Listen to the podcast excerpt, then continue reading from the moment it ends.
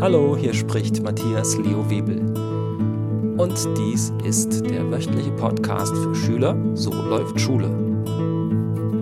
Diesmal die Folge 13, warum du Dinge verwechselst und wie du sie auseinanderhältst.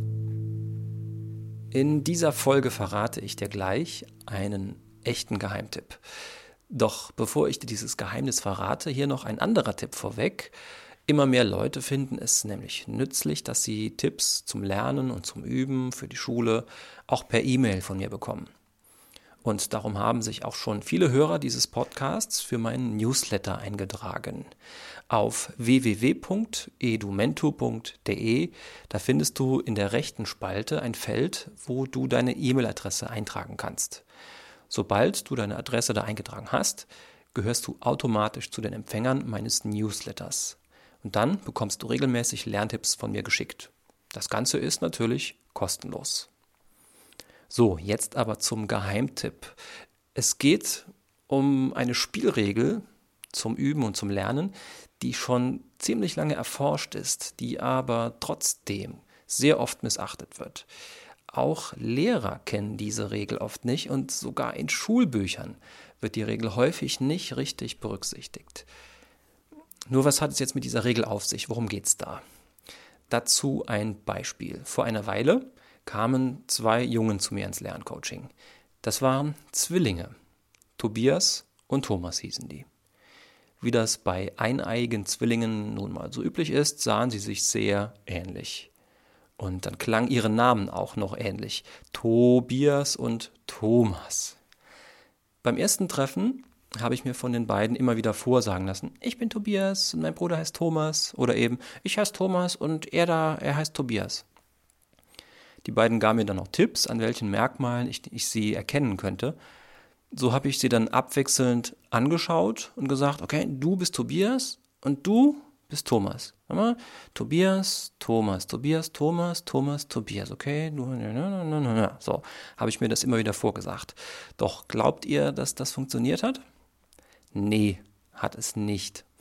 Obwohl ich mir echt Mühe gegeben habe und obwohl ich wirklich beide kennenlernen wollte.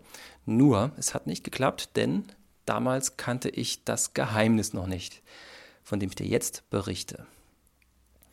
Das mit dem Verwechseln, das kennen Schüler natürlich auch aus ihrem Schulalltag, auch wenn sie keine Zwillinge in der Klasse haben. Schüler verwechseln zum Beispiel auch nach Jahren noch rechts und links.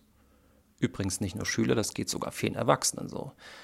Oder im Deutschunterricht das mit einem S und das mit Doppel-S. Früher war es scharfes S. Heute gibt es nur noch das mit Doppel-S. Oder eben mit einem S. Oder im Englischunterricht, da wird gerne verwechselt much und many. Beides bedeutet viel oder viele und wird sehr häufig verwechselt. Oder aus der Mathematik, schriftliches Addieren und schriftliches Subtrahieren. Eigentlich völlig klar, doch wird trotzdem häufig gerne verwechselt und durcheinander gebracht. Ja, Beispiele für Verwechslung, die gibt es in jedem Schulfach. Doch warum ist das so? Warum verwechseln wir Dinge, auch wenn wir uns wirklich lange mit ihnen beschäftigen? Ja, hier kommt das Geheimnis. Unser Gehirn verwechselt gerne Dinge, wenn sie sich in irgendeiner Sache ähneln und, Achtung, wenn wir sie gleichzeitig kennenlernen. Das ist das Geheimnis. Entscheidend ist hier wirklich das Wort gleichzeitig. Wenn wir nämlich auf ein und demselben Englisch-Arbeitsblatt viele Übungen durchführen, bunt gemischt, in denen wir zum Beispiel entscheiden sollen, wo wir much einsetzen und wo many, immer wieder im Wechsel, dann kommen wir oft trotzdem nicht richtig weiter mit dem Lernen und wir machen weiterhin Fehler. Kommt dir das bekannt vor? Mhm, siehst du. Der ungarische Psychologe Paul Ranschburg hat dieses Geheimnis mit dem Verwechseln und der Ähnlichkeit schon 1905 entdeckt. Er hat es Ähnlichkeitshemmung genannt. Und später wurde es nach ihm benannt. Es wurde Ranschburg-Phänomen getauft. Dieser Herr Ranschburg hat in vielen Tests festgestellt, wenn wir uns gleichzeitig oder auch kurz nacheinander mit Dingen befassen, die leicht verwechselbar sind, dann bringen wir sie immer wieder durcheinander. Auch wenn wir sie noch so oft wiederholen. Ja, schön und gut, das zu wissen, sagst du jetzt vielleicht. Nur was bringt mir das jetzt, das zu wissen, warum ich Dinge verwechsle? Sag mir doch lieber, wie ich mir Sachen merke. Das brauche ich nämlich wirklich für die Schule. Ja, recht hast du. Also, wie machst du es nun? Wie hältst du Dinge, die ähnlich sind, auseinander? Nun, die Frage verrät schon die Lösung. Es geht darum, dass du die Dinge auseinander hältst. Das bedeutet, dass du bitte erst eine Zeit lang immer nur das eine übst. Sobald du das eine beherrschst, dann braucht dein Gehirn eine Pause. Und erst danach lernst du das andere.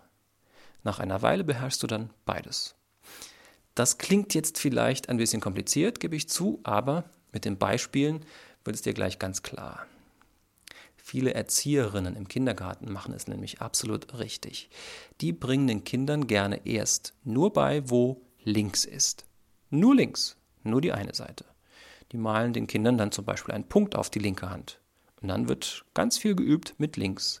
Schau erst nach links, bevor du über die Straße gehst, zum Beispiel.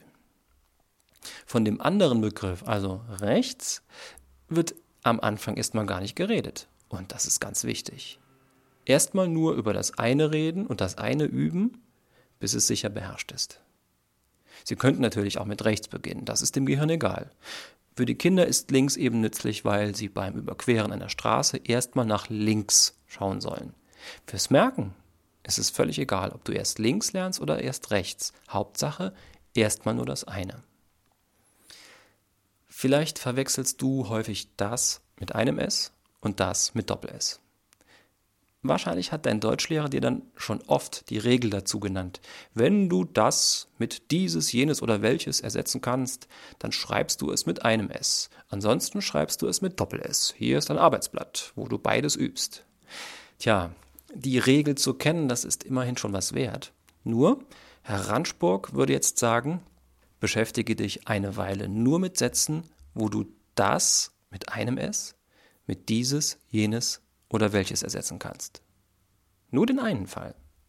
Falls du zu diesem Thema schon Arbeitsblätter und Aufgaben hast und du es trotzdem nicht beherrschst, dann sammle aus all diesen Übungen eben erstmal nur die Sätze, wo du das mit einem S schreibst. Diese Sätze schreibst du auf eine neue Seite. Und bitte nur diese Sätze, nur den einen Fall. Die Sätze, in denen der andere Fall vorkommt, lässt du erstmal beiseite.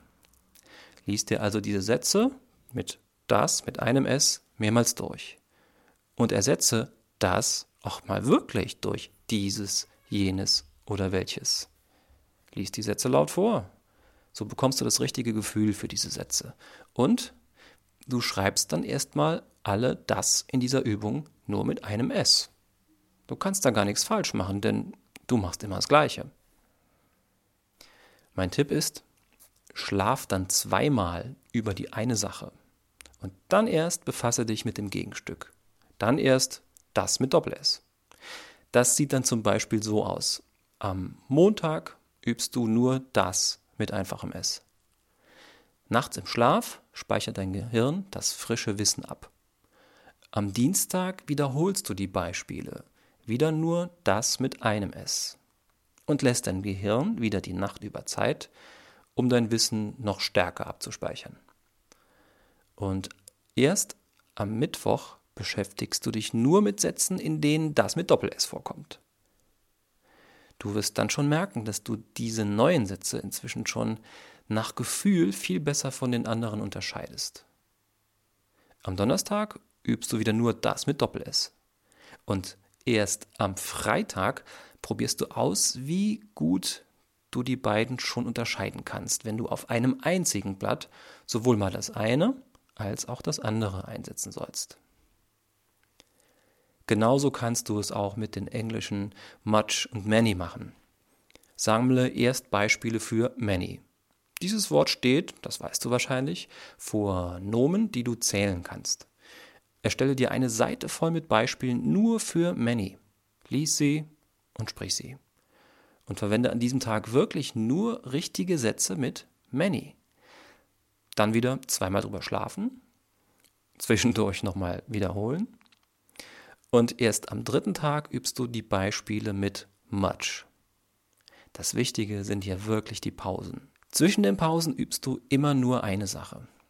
So übst du von Anfang an so, dass du die Dinge besser auseinanderhältst. Und damit sparst du Zeit und Nerven. Jetzt klingt das für dich wahrscheinlich total logisch und du fragst dich, ja, klar, warum ist denn diese Ähnlichkeitshemmung dann so ein Geheimnis? Warum kennen das so wenige Menschen? Und vor allem, warum gibt es so viele Lehrer, die diese Regel nicht kennen? Meine Antwort darauf, ich weiß nicht warum. Und ehrlich gesagt interessiert es mich nicht so sehr, warum die Randspruchregel noch so unbekannt ist. Mich interessiert mehr, wie viele Menschen, Schüler, Lehrer, Eltern, kann ich mit diesem Tipp in diesem Podcast erreichen, sodass sie ab sofort leichter lernen. Du kannst die Folge also gerne weiterleiten, auch an deine Lehrer. Du fragst dich jetzt womöglich, wie ich denn dann die Zwillinge auseinandergehalten habe. Du kannst es dir denken, es hat geklappt, als ich die Ähnlichkeitshemmung kennenlernte. Ich habe es dann so gemacht. In einer Stunde habe ich erstmal nur geübt, Tobias zu erkennen und ihn mit Namen anzusprechen. Er hatte ein etwas schmäleres Gesicht als sein Bruder und wenn ich ihn ansah, konnte ich das auch mit jedem Mal immer leichter erkennen. Du bist Tobias, habe ich dabei zu ihm gesagt. Seinen Bruder habe ich in dieser Stunde immer nur mit du angesprochen. Der hatte auch Verständnis dafür, denn ich hatte den Jungen die Sache mit dem Verwechseln vorher erklärt. Auf diese Art habe ich erst Tobias genau kennengelernt und erst später Thomas. Heute erkenne ich beide auf den ersten Blick. Naja, manchmal veräppeln sie mich und behaupten, ich würde sie gerade verwechseln, aber das merke ich dann schnell an ihrem Grinsen. Bei welchem Thema hast du in letzter Zeit Dinge verwechselt und durcheinander gebracht? Vokabeln vielleicht? Matheformeln? Grammatik oder Geschichtsdaten? dann weißt du jetzt, wie du ab sofort die Dinge auseinanderhältst, indem du sie auseinander übst. Schreib mir, wie gut es geklappt hat und trag dich in meinen Newsletter ein auf www.edumento.de. Und schon können wir ganz einfach in Kontakt bleiben. Oh je, kann ich das?